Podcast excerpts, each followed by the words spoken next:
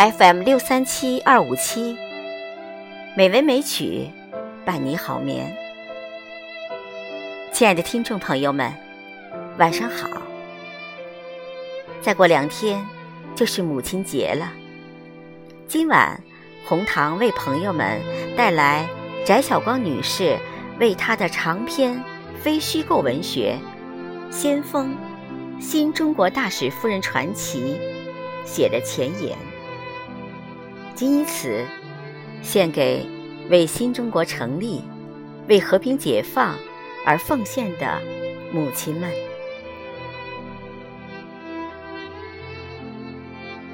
这也是母亲节别的礼物。听妈妈讲那过去的事情。作者：翟晓光。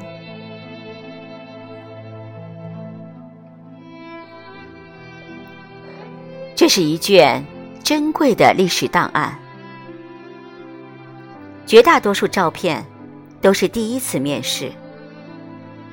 它提供的是现代中国历史上最激动人心的传奇之一——中国女性解放的故事。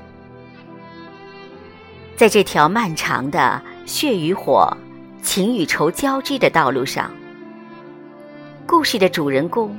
披荆斩棘一路走来，是这条道路上的开路先锋。也许大辩无言，也许大音希声。多少年天地翻覆，多少次花开又花落，他们从来没有想到过讲述自己，在他们身上。有着当代人最为稀缺的美德，那就是母亲般的平易与谦逊。无论做出怎样惊天动地的事业，哗众取宠对这代人而言就是卑劣。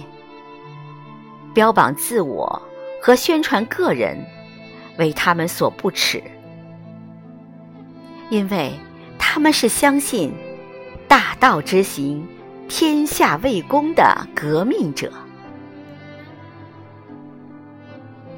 在所谓口述史流行的今天，本书不愿也不能披上口述史的学术外衣，因为作为倾听者和记录者，我从来不想隐瞒自己的立场。在我看来，对于那些借口述史来宣扬革命、给女性造成伤害的女权主义者来说，他们最根本的问题就在于，对于现代中国女性解放运动、对于中国革命的旁观者立场。正是这种小资产阶级的旁观者立场，使他们不能认识到一个简单的事实。如果没有政治的平等与解放，女性的权利就不知从何谈起。而追求政治权利的平等，就是中国革命的根本目标。要奋斗，就有牺牲。从一九三一年，中华苏维埃政府公布第一部宪法，申诉女性的政治权利以来。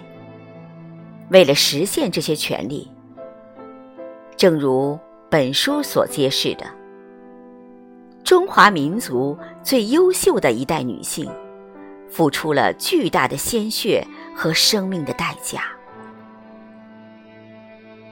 本书的立场，无宁是斗争性的，因为今天，某些人力图刻意制造一种叙述，去抹杀。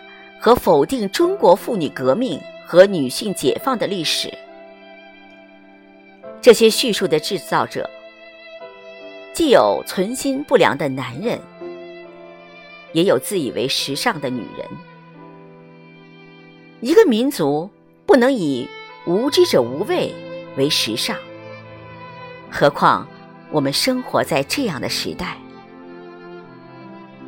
正是在这个意义上，本书所提供的讲述，对每一位倾听者而言，既是一个可以在当下安身立命、堂堂正正做一个女人的宝贵遗产，也是对未来世界的展望。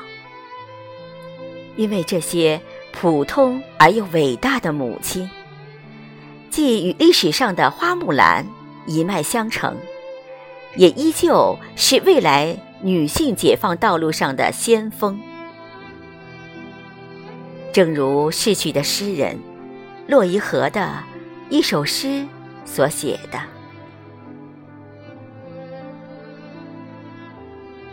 在春天到来的时候，就在长空下，最后一场雪。”明日里，就有那大树的常青，母亲般夏日的雨声。我们一定要安详的对心爱的谈起爱，我们一定要从容的向光荣者说道光荣。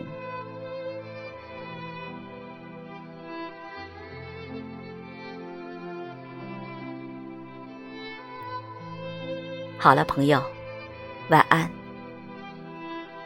祝天下母亲母亲节快乐。